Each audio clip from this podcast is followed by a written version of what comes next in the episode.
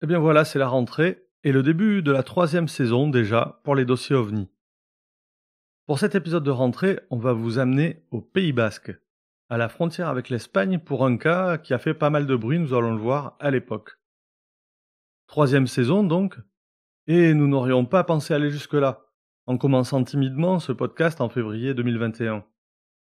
Mais nous nous sommes pris au jeu, et alors que nous venons de dépasser les 100 000 écoutes, ce qui est pour nous incroyable, nous avons envie de vous dire un petit mot sur ce que l'on prépare pour cette année. Durant les deux années pendant lesquelles nous avons présenté des cas issus de la base du GEPAN et les enquêtes qui leur sont liées, nous avons effleuré certains sujets qui nous semblent très intéressants et que nous avons envie d'explorer un peu plus avant. Donc cette année, nous allons, en plus des épisodes habituels, inviter des enquêteurs et des spécialistes dans différents domaines ayant trait à l'ufologie pour en approfondir certains aspects. Et ça promet vraiment d'être passionnant. Et ça, grâce à la complicité bienveillante du GEPAN. En attendant ces premiers entretiens, comme promis, rejoignons le Pays basque, où nous allons suivre une patrouille de gendarmerie qui se dirige vers la frontière espagnole. Chaque année, des centaines de personnes sont témoins de phénomènes aériens non identifiés. Ces observations les bouleversent et vont jusqu'à changer leur regard sur notre place dans l'univers. L'histoire que vous allez écouter s'est réellement produite et a été consignée dans les rapports du GEPAN. Alors maintenant, les gendarmes sont confrontés euh, aux ovnis et, et tous ceux qui vont rentrer dans la gendarmerie maintenant le savent. Aujourd'hui, dans les dossiers OVNI, un OVNI sur la frontière.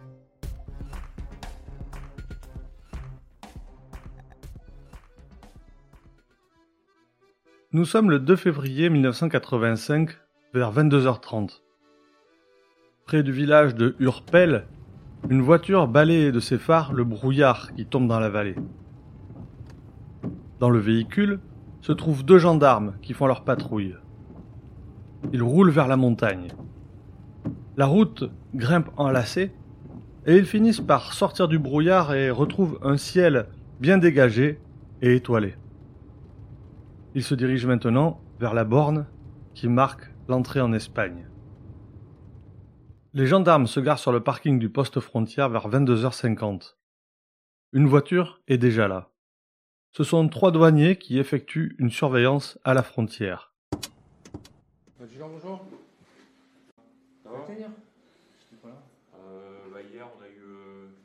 Gendarmes et douaniers entament alors une conversation à la porte de l'Espagne. Et ils devaient avoir quelques motifs pour se retrouver là. Car en 1985, la situation est assez tendue au Pays basque.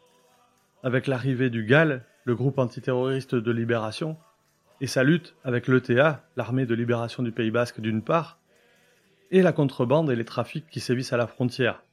N'oublions pas que l'espace européen de Schengen n'avait pas encore supprimé les frontières à l'intérieur de l'Europe. Les gendarmes et les douaniers échangent donc des informations et discutent quelques minutes jusqu'au moment où ils aperçoivent un point brillant dans le ciel. Il est deux à trois fois plus gros qu'une étoile et il émet une lumière blanche. Même s'ils remarquent cette lumière inhabituelle et qu'ils en parlent, ils n'y prêtent pas plus attention que ça. C'est certainement un avion. Un douanier pense même à un ballon sonde ou un ballon météo. Ils poursuivent donc leur discussion tout en gardant quand même un œil sur la lumière, qui, à leur grande surprise, reste complètement statique. Mais si c'était un avion ou un ballon sonde, ça bougerait. Alors qu'est-ce que c'est?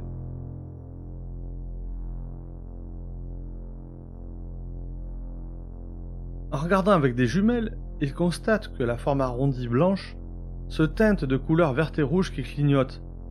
Mais ils précisent que ça ne ressemble pas à des feux de position,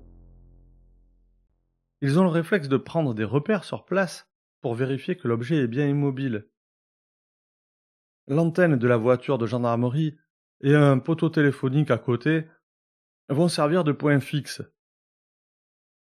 La lumière est éloignée des témoins et bien au-dessus de la ligne d'horizon constituée de montagnes hautes d'à peu près 1000 mètres.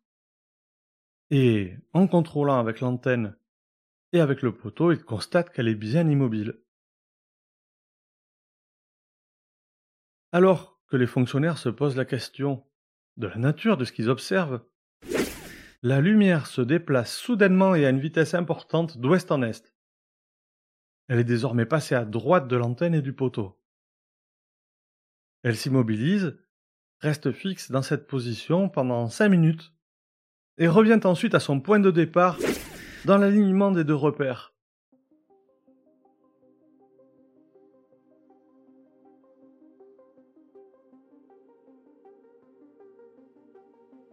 Derrière leur antenne et leur poteau téléphonique, les gendarmes comme les douaniers ne peuvent que confirmer ce déplacement.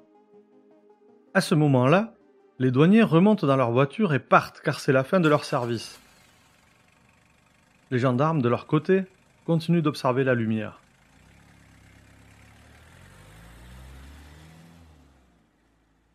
Et celle-ci repart maintenant, mais dans l'autre sens, passant à gauche de l'antenne de la voiture d'est en ouest.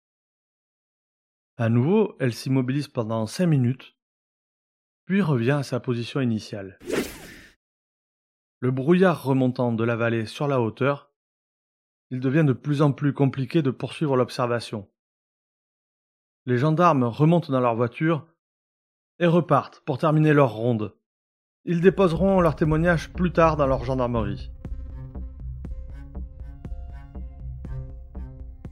Oui, mais voilà. Le lundi 4 février, le journal Sud-Ouest titre Un ovni dans le ciel. Et en gras sous le titre, il est écrit Gendarmes et douaniers n'ont pas eu d'hallucination. C'est bien un ovni qu'ils ont observé pendant une demi-heure. On ne peut pas dire que le journaliste s'embarrasse de précaution, c'est le moins qu'on puisse dire. Mais bon, le journal est sorti, il y a donc eu une fuite. Dans l'article, il est également écrit D'autre part, nos lecteurs nous signalaient avoir vu un ovni hier vers 19h30. Un objet lumineux, de la grosseur d'une étoile qui se déplaçait dans le ciel sans bruit. Avion Satellite OVNI En tout cas, la lumière venait du sud et se dirigeait vers le nord-nord-est. Tout laissait donc à penser que l'affaire n'allait pas s'arrêter là.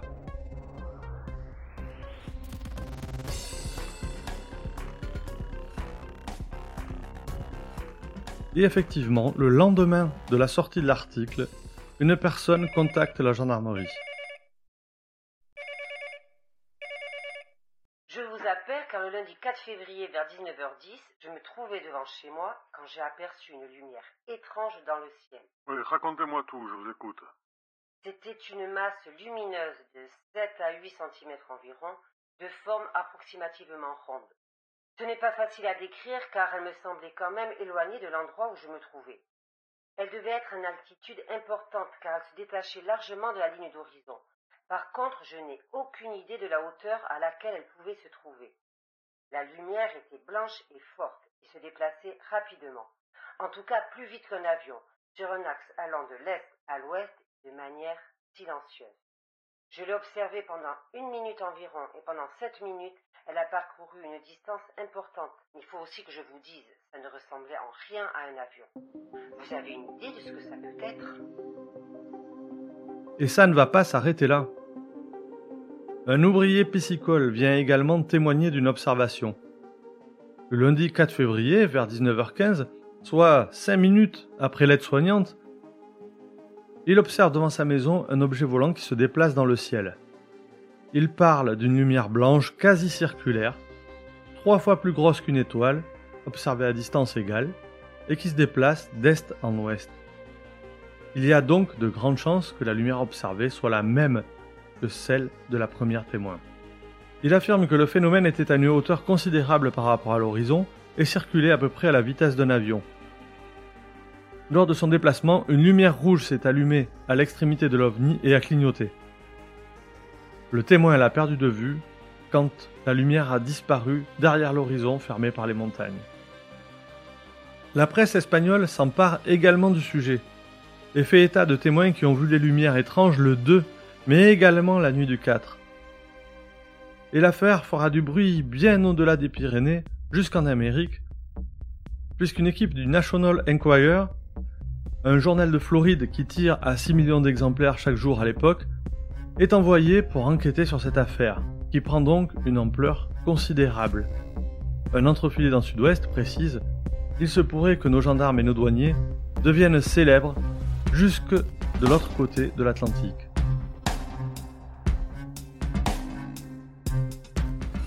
Voilà donc une affaire qui prend une ampleur considérable. Et bien entendu, le GEPAN va être mis dans la boucle et va enquêter à son tour sur ses observations.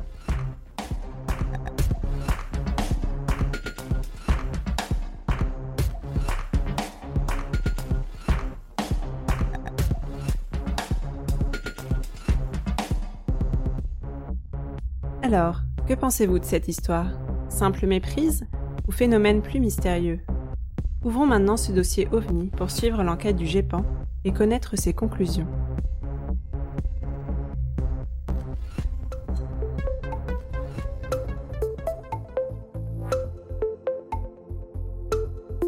Alors pour cet épisode de rentrée, on a ben, un joli cas, assez spectaculaire, avec plusieurs témoins indépendants, dont certains, euh, on le voit, sont assermentés. Mais ça remonte quand même à 1985 alors. Est-ce qu'une enquête euh, avait été menée à l'époque? Alors à l'époque, le cas avait fait l'objet d'une enquête, mais par la gendarmerie. En effet, bah, tu l'as dit, hein, certains témoins étaient gendarmes, donc on pouvait euh, difficilement ignorer ce qu'ils ont raconté. Donc à l'époque, la brigade locale avait exploré quelques pistes d'explication. Par exemple, ils avaient demandé aux centres aéronautiques et météorologiques locaux de leur signaler l'ensemble des trafics aériens présents dans le ciel ce soir-là, donc le 2 février. Donc j'imagine qu'ils avaient en tête un avion ou un ballon sonde.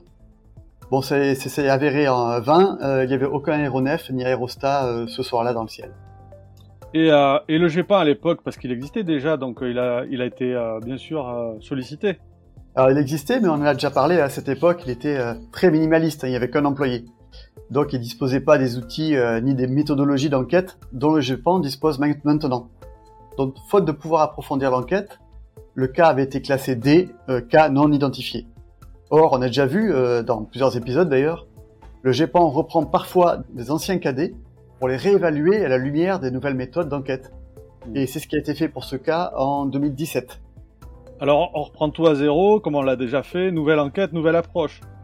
Voilà, et pour commencer, on va segmenter le déroulé des observations et étudier deux cas de façon indépendante, euh, alors qu'au début c'était euh, présenté comme un seul cas. Donc il y a d'un côté l'observation du 2 février, puis celle du 4 février.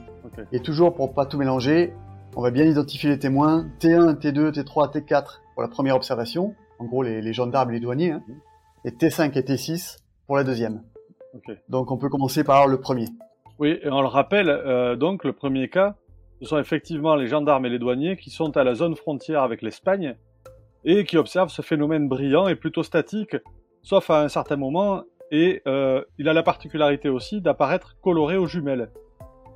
Alors l'avantage avec les gendarmes, c'est qu'ils sont précis, et même 30 ans après, on peut reproduire leur observation car on sait où ils étaient, précisément, ils étaient sur le parking de la zone frontière avec l'Espagne, et on sait où ils regardaient puisqu'ils donnent des repères très précis c'est en direction des montagnes de la Darza, Mentimocha et l'Erola, c'est-à-dire est-nord-est. Autre constat, euh, la hauteur angulaire euh, du phénomène était faible, parce que T3 et T4 ont parlé euh, d'horizon. Donc finalement, cela permet de déduire une estimation de la hauteur et de l'azimut du phénomène, donc finalement sa localisation exacte. Et autre élément qui va faciliter l'enquête, l'observation a duré 30 minutes, et ça c'est très très long pour une observation d'OVNI. Oui, mais alors je te vois venir, c'est maintenant euh, qu'on va sortir les cartes minicielles, puisqu'on connaît les coordonnées du phénomène, et on connaît la position exacte des témoins, ainsi que l'heure d'observation, donc bien sûr tu vas vouloir comparer avec la carte euh, du ciel de l'époque. Voilà, alors mais maintenant il n'y a plus miniciel, mais il y a euh, Stellarium par exemple, il y a des logiciels qui font ça très bien, et c'est ce qui a été fait de l'heure de l'enquête, et ben, cette étude a fait émerger un candidat sérieux. C'est l'étoile Arcturus. Alors c'est une étoile qui était très basse sur l'horizon à cette heure-ci, mais dont les coordonnées euh, correspondent bien avec l'observation. Alors euh, Acturus, c'est une étoile très brillante de la constellation du Bouvier et qui est très visible sous, nos latitudes. Alors pour la repérer, c'est facile. Tu prends la grande ours, tu sais, as une espèce de, casserole, hein, ouais. et tu prolonges la courbe du manche de la casserole vers la gauche, et là tu tombes sur une étoile de magnitude moins 0,05, donc ça, ça veut dire que c'est très brillant. En gros, c'est la troisième étoile la plus brillante du ciel, si on si on compte pas le soleil, bien sûr. Donc elle a quelques reflets rougeâtres parce que c'est une c'est une géante rouge et en gros c'est une étoile qui est très grosse, 25 euh, fois plus grande que le soleil et qui est en fin de vie. Ah d'accord. Donc il y a cette étoile euh, pile là où les témoins ont dit avoir vu leur ovni, mais il reste quand même des éléments des témoignages qui ne collent pas. Euh, d'abord, si l'étoile était basse sur l'horizon, ils ne pouvaient pas la voir puisqu'il y a les montagnes à l'horizon et il faut à peu près 1000 mètres d'altitude et on en a parlé au début. C'est exactement ça qui rend cette enquête assez exceptionnelle parce que le GEPAN a trouvé deux explications possibles à ça. Parce qu'effectivement, tu as raison, il y a une contradiction là. Donc première explication possible, on va passer vite parce qu'elle n'est pas très intéressante. La, première hypothèse, c'est que les témoins se sont trompés dans l'ordre de leur observation. En fait, il était plus tard et Arcturus était plus haut dans le ciel. Alors ça, ça paraît bizarre parce que quand même, euh, ils étaient quatre, mm. euh, quatre à s'être trompés sur l'heure et euh, sur 30 minutes d'observation. Bon, on va pas prendre ça en considération. Donc on va plutôt s'attarder sur la deuxième hypothèse. En plus, elle est beaucoup plus sympa. Alors donc, on a une montagne de 750 mètres à 12 km de distance. Donc ça fait un angle de 2 degrés qui devrait cacher Arcturus. Or, bah, il s'avère qu'elle est bien visible. Mais ça, ça peut s'expliquer par un phénomène de réfraction atmosphérique qui est lié à une inversion de température. Autrement dit, dans le langage courant, on appelle ça un mirage. Ah ouais. En fait, le rayon lumineux d'une étoile qui est basse sur l'horizon, elle va traverser une grande couche de l'atmosphère. Et la présence d'un gradient de température positif, au lieu d'être normalement négatif, euh, crée par réfraction une courbe de rayon vers le bas. Alors ça, c'est un phénomène connu, documenté, et même euh, observé souvent, par exemple, à Nice. Euh, quand les conditions de température particulières sont réunies, on peut voir la Corse depuis Nice. Et en fait, euh, ah bon? En fait, c'est pas la Corse qu'il voit, parce que la courbure de la Terre euh, le permettrait pas. En fait, c'est un mirage de la Corse par réfraction euh, dans l'atmosphère. Donc, finalement, c'est pas que nos douaniers et nos gendarmes ont confondu avec une étoile, mais en fait, ils n'ont pas vu d'étoile, ils ont vu un mirage d'étoiles. C'est pas mal, ça, non? C'est incroyable et, c'est presque poétique comme explication. Alors après, sans vouloir casser l'ambiance, il reste quand même un problème. Euh, ils ont quand même vu, d'une part, les couleurs rouge et vert, et d'autre part, ils ont clairement vu le phénomène bouger deux ou trois fois par rapport à leur point fixe qu'ils avaient pris en repère. Et une étoile, euh, ça ne change pas de couleur, et euh, ça ne bouge pas non plus. Alors une étoile non, mais un mirage d'étoiles, eh ben oui, ça peut. C'est ce qui rend l'explication encore plus jolie. les rayons passent par une grande couche d'atmosphère, on l'a dit, et leur trajectoire est courbée. Et alors tout ça, ça peut engendrer un surcroît d'effets de scintillation et aussi euh, d'éclatement des couleurs. Et même, ça peut faire bouger l'étoile, y compris de manière latérale comme euh, T1 et T2 l'ont signalé. Pourquoi? Parce que l'atmosphère est elle-même mouvante et donc le rayon suit la trajectoire de l'atmosphère. Donc là, on a une très belle explication euh, qui tient la route et qui est assez originale en plus. Et franchement, euh, on comprend que les témoins étaient bluffés et qu'ils aient, pas trop compris ce qu'ils avaient vu, hein, parce que ça devait être assez étonnant. Donc, euh, bah oui. En conclusion, euh, le GEPAN a estimé que cette hypothèse expliquait tous les aspects de l'observation et que les coordonnées de l'étoile Arcturus dans les éphémérides ont constitué une preuve suffisante. Donc le, cas a été classé en catégorie A, cas parfaitement identifié avec le libellé observation de Arcturus. Oui, alors c'était une très belle enquête en effet. Mais il reste le deuxième cas, celui du 4 février, euh, le soir, là, avec. Enfin, donc c'est deux jours après l'observation des douaniers. Hein. Euh, et les deux témoins, là, T5 et T6, observe une lumière blanche avec un point rouge clignotant et j'ai l'impression que ça va aller plus vite pour euh, ces deux témoins-là. Ben, oui, parce qu'en fait, déjà, premièrement, tu l'as dit toi-même dans le récit, euh, il y a eu une fuite, tu dans le journal Sud-Ouest concernant la première observation. Mm. Or, dans ce cas, euh, le problème, c'est que ça crée des, des, sortes de vocations. les gens qui habitent dans le secteur où un ovni a été observé, forcément, ça les intrigue et euh, ils vont se mettre à observer le ciel avec une forte tendance, pour certains en tout cas, à surinterpréter tout ce qu'il voit et à percevoir euh, finalement de l'étrangeté dans des lumières euh, qui seraient passées totalement inaperçues en temps normal. Et là, c'est ce que soupçonne fortement le GEPAN sur ce cas. Donc, euh, l'observation du 4, elle était faite le soir même de la sortie de l'article intitulé OVNI dans le ciel. Dans, je crois que c'était dans le Sud-Ouest. Ouais, c'est ça. Et puis, c'est ça. Et puis, alors finalement, ce que décrivent les témoins, c'est assez banal. Hein. C'est une lumière blanche et un point rouge qui clignote. Et ça, bon, forcément, ça évoque fortement un avion. Ouais, ça fait penser à quelque chose. Ben voilà, l'avion, c'est les lumières clignotantes rouges et vertes, euh, voilà, à gauche, droite, bon, rien de bien original.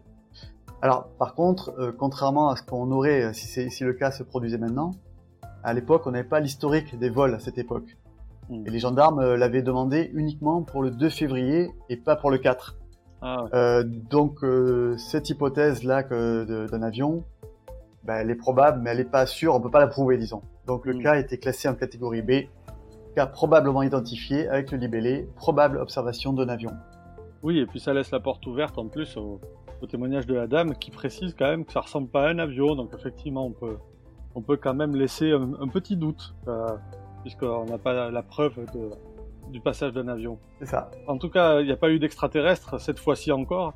Mais euh, franchement, c'était quand même un beau cas, et comme on les aime, euh, nous, euh, ici dans notre podcast, le récit était bien sympa, et puis le résultat de l'enquête eh ben, a une forme d'élégance. Donc euh, ça, c'est très, euh, très chouette, je trouve, pour un épisode de rentrée. Et, euh, et pour la prochaine fois, eh ben, on se retrouvera pour approfondir un premier sujet, comme on l'a dit en intro. Là, je te laisse un petit peu expliquer de quoi il va s'agir. L'idée maintenant, là, ce serait d'inviter des experts de certains domaines, puisqu'on l'a dit, depuis deux ans, là, on a raconté des cas qui, euh, qui s'expliquaient par diverses raisons, des fois astronomiques, astronautiques, etc. Et donc, euh, ce qu'on voudrait maintenant, c'est approfondir euh, des, cas particuliers avec des experts. Donc, la prochaine fois, on aura un expert de l'analyse des images des ovnis. On a euh, beaucoup beaucoup d'images maintenant partout sur internet, beaucoup de photos d'ovnis et on discutera avec lui pour savoir un petit peu comment ces photos-là peuvent être analysées. Et donc on va voir s'il est capable un petit peu d'expliquer certaines de ces images et puis on verra s'il a vu des choses mystérieuses, étranges ou pas. Euh, voilà, donc ça c'est notre prochain épisode qui promet euh, d'être très intéressant et pour ça on vous donne rendez-vous euh, au mois d'octobre.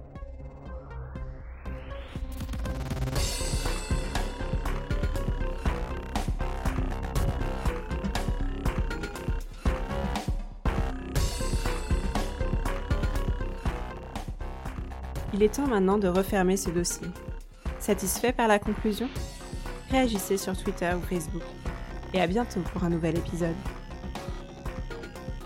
Surtout n'oubliez pas, regardez le ciel et gardez l'œil ouvert.